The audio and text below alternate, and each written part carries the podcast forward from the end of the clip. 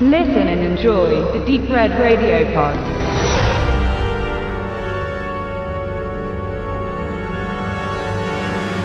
Es gibt etwas Großes im Kino. Kong, Skull Island. Kein Remake, kein Reboot, man weiß es nicht. Es ist King Kong 1933 von Ernest B. Schoedsack und Marion C. Cooper die einen Genre-Klassiker geschaffen haben, den Tierhorror schlechthin. Kong oder Monsterfilm damals. Ähm, King Kong wurde noch Jahrzehnte später, 40, 50 Jahre später, immer wieder in Kinos aufgeführt, war auch dann immer wieder mit vollen Kinos gesegnet. Ein wahrer amerikanischer Klassiker. Immer wieder familientauglich. Hm, in Deutschland war er immer wieder ab 16 freigegeben, weil er doch recht brutal ist. Also zumindest zwischen den Monstern. Dann kam in den 70er Jahren von Dino De Laurentiis das Remake, das nicht, nicht jedem zusagte, weil ja eben ähm, Rick Baker Baker im Affenkostüm steckt, hat sogar einen Oscar dafür bekommen, für seine Leistung damals. Sagt mir persönlich auch nicht ganz zu, der Film, aber viele finden ihn trotzdem großartig. Ähm, ist halt eine Geschmackssache. Und dann kam in den 2000ern, 2005 kam Peter Jackson mit seinem Multimillion-Dollar-Remake. Er hat damals auch als Regisseur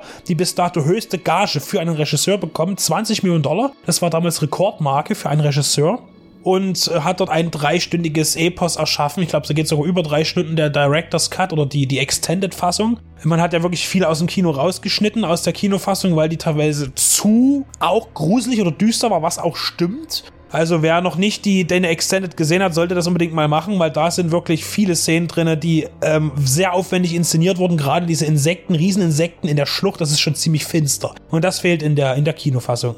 Und jetzt kommt Kong Skull Island der uns einen neuen King Kong bringt, einen, den, man könnte fast sagen, den größten aller Zeiten. Ich weiß ja, es nicht. Er ist der größte aller Zeiten mit 30 Metern Größe, laut diverser Plattformen, die das mal angegeben haben. Erstaunlicherweise, wenn man Peter Jacksons King Kong mal zu Rate nimmt, der wirkte im Film auch riesig, ist aber laut Angabe irgendwo pendelt ja zwischen, zwischen 7 und 8 Metern. Aber er ist wirklich deutlich größer, der King Kong in genau. Skull Island. Was aber auch einen Hintergrund hat, warum man den groß anlegen muss, weil Warner einen quasi ein Franchise plant, ähnlich dem Marvel Cinematic Universe, das Ganze halt mit Monstern zu etablieren. Und ja, Kong Sky Island spielt in der Welt von Godzilla, von Gareth Edwards Godzilla aus 2014. Und es gibt auch eine ganz klare Reminiszenz, ein klarer Hinweis auf Godzilla, nämlich John Goodman, der äh, auf einem Kriegsschiff gearbeitet hat früher und dann für jetzt eine, eine Geheimfirma arbeitet. Für Monarch, die auch in Godzilla Erwähnung fanden. Und es gibt ein Foto von einem zerfetzten Zerstörer, einem Kriegsschiff, wo man klar sieht, es sind ja die Godzilla-Krallen quasi drin. Also es gibt da schon am Anfang die Reminiszenz quasi,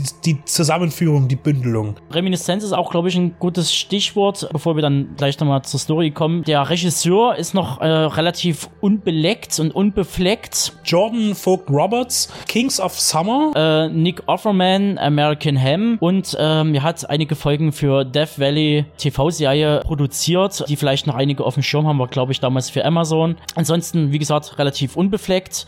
Sein erster richtiger großer Big Budget Streifen. Auf jeden Fall 100 185 Millionen Dollar. Genau, und eingespielt hat er bisher schon fast an die 300. Ja, ist aber noch nichts mit Werbekosten etc. Ja, also er ist eigentlich noch knapp am, am Flop. Flop. Aber noch ist der Film ist ja auch gerade erst reingekommen. So also jetzt aus. zum jetzigen Zeitpunkt, aber da ist noch Zeit. Benedikt, um was genau geht's? Worum geht es? Es ist erstmal konkret, wie man schon im Trailer sieht, angelegt auf Vietnam, Kriegszeit. Vietnam ist fast beendet, sag ich mal, politisch. Nixon äh, will alles zurückholen, er will den, den Krieg dort beenden. Es geht darum, Truppenabzug und die Monarchs quasi, diese Vereinigung möchte dort nochmal hin auf, auf die neu entdeckte Insel, weil sie dort vermuten, Monster zu sehen. Natürlich verkaufen sie das anders. Sie denken, das sind irgendwelche tollen Reichtümer, Bodenschätze und bevor die Russen das finden, müssen wir noch schnell hin. Und da ja gerade noch die amerikanischen Soldaten vor Ort sind, können wir die gleich noch benutzen als Eskorte. Gesagt, getan. Eine Expedition reist nach Skull Island und wird dort unmittelbar, also eigentlich die sind eine Minute an Land, auch in der, im Film, in Filmzeit und sofort ist King Kong da und es geht sofort los. So, es geht sofort, fliegt der erste Hubschrauber vom Himmel. Letztlich, was ist der Inhalt? Die sind da, um die Insel zu erforschen. Sie entdecken Kong und müssen dann nicht nur gegen Kong kämpfen, der sich natürlich wieder als eher freundliches Wesen entpuppt und müssen dann aber ähm, gegen, also wie Kong auch selbst, gegen Monster kämpfen, die aus der aus dem Erdinneren kommen, äh, die äh, eigentlich die Schwachstelle des Films sind, finde ich optisch, weil diese Monster, also Dinosaurier haben schon immer zu King Kong gehört. Es war immer auf Skull Island gab es auch immer Dinosaurier, aber diese Wesen, die es jetzt gibt, die sehen, die haben zwei Hände oder Füße, sag ich mal, und einen langen Das ist, Schwanz. glaube ich, schon das einzige Detail dieser besagten Wesen, was ein bisschen heraussticht. Ansonsten wirken die halt sehr beliebig und ja, als ob man die schon mal in anderen Filmen gesehen hätte und die wurden, die wirkten ein bisschen wie aus Jurassic Park 3 ent, Mhm. entlehnt, also grob. Jedenfalls ist das jetzt erstmal nur wegen den Gegnern und es geht eben darum, diese Monster zu bekämpfen und diese Monster sind auch nur deshalb auf einmal scharenweise da, weil die bösen Menschen Bomben auf Skull Island geworfen haben und dadurch die Erde zum Erschüttern gebracht haben und jedenfalls irgendwie das Loch, in dem sie hausen, vergrößert haben oder was auch immer. Jedenfalls sind die Menschen eigentlich schuld und Kong ist wieder der Retter in der Not, wie eigentlich in jedem Film, auch wenn er nie verstanden wird. Es ist eine hohe Stardichte zu verzeichnen, also Tom Hiddleton spielt mit, Samuel L. Jackson, Brie Larson jetzt erst einen Oscar gewonnen für Raum äh, vor zwei Jahren. John Goodman ist dabei, der mal wieder etwas abgespeckt hat. Des Weiteren John C. Riley, der einen verrückten Gestrandeten spielt.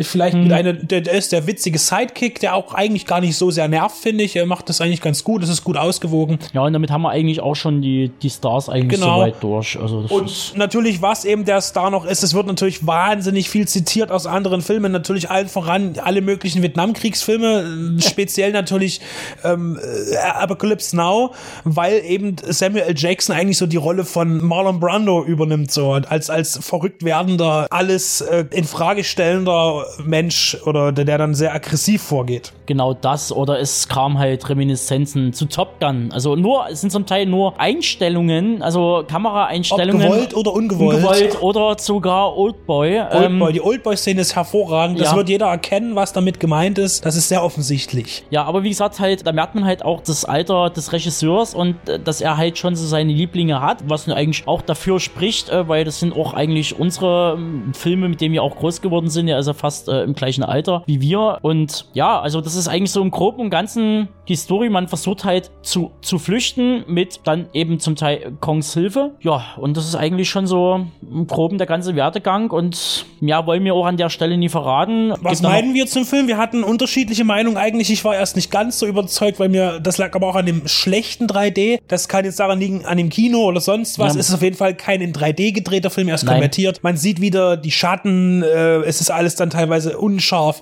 Die Hintergründe kommen nicht ganz so zur Geltung. Ich Ja. freue mich auf jeden Fall schon wieder den Film im Heimkino zu sehen, auf einer vernünftigen Fernseher mit einer vernünftigen Bildschärfe, um die Details zu sehen, weil die Effekte sahen teilweise nicht ganz so toll aus, vor allen Dingen die Feuereffekte hin und wieder, die mir nicht gefallen haben, was aber eben auch an den 3D-Qualitäten legen kann. Deshalb Ja. war ich ein bisschen enttäuscht von dem Film, allerdings ist er erzählerisch eben ein klassischer Abenteuerfilm und das hat mir wieder ganz gut gefallen. ein Film in der Machart, der auch eine bestimmte Zeitebene widerspiegelt, hat man ja eigentlich schon lange nicht mehr gesehen. Also es ist eigentlich so vergleichbar eine Mischung. Ein Quarterman hat schon ein bisschen Indiana Jones Feeling noch ein bisschen so mit drinne. Es hat auf jeden Fall von äh, Peter Jacksons Version, ähm, also viele Sachen wurden übernommen, Das stimmt. was jetzt aber nicht unbedingt schlecht ist, also lieber, lieber gut geklaut als schlecht kopiert. Es ist für mich ein guter Abenteuerfilm, der wahrscheinlich im Heimkino besser funktioniert. Es ist so ein Sonntagsfilm und schon ein bisschen drüber hinaus. Hat mir sehr gut soweit gefallen. Er findet schon eine Waage, der Film. Er hat viele Events. Ich sag nur die Spinne im Wald. Das fand ich sehr Ja. ähm, und auch sehr brutal. Der Film ist teilweise ziemlich garstig, gerade an der Stelle. Da musste ich gleich schon wieder Reminiszenz, nackt und zerfleischt.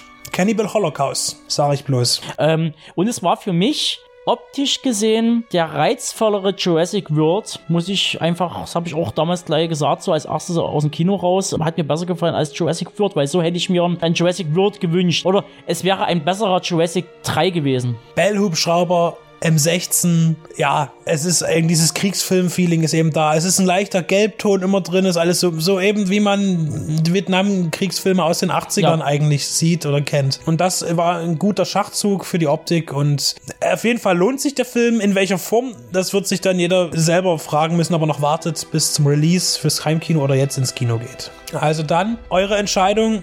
es wird sich auf sicherlich auf irgendeine Art und Weise lohnen.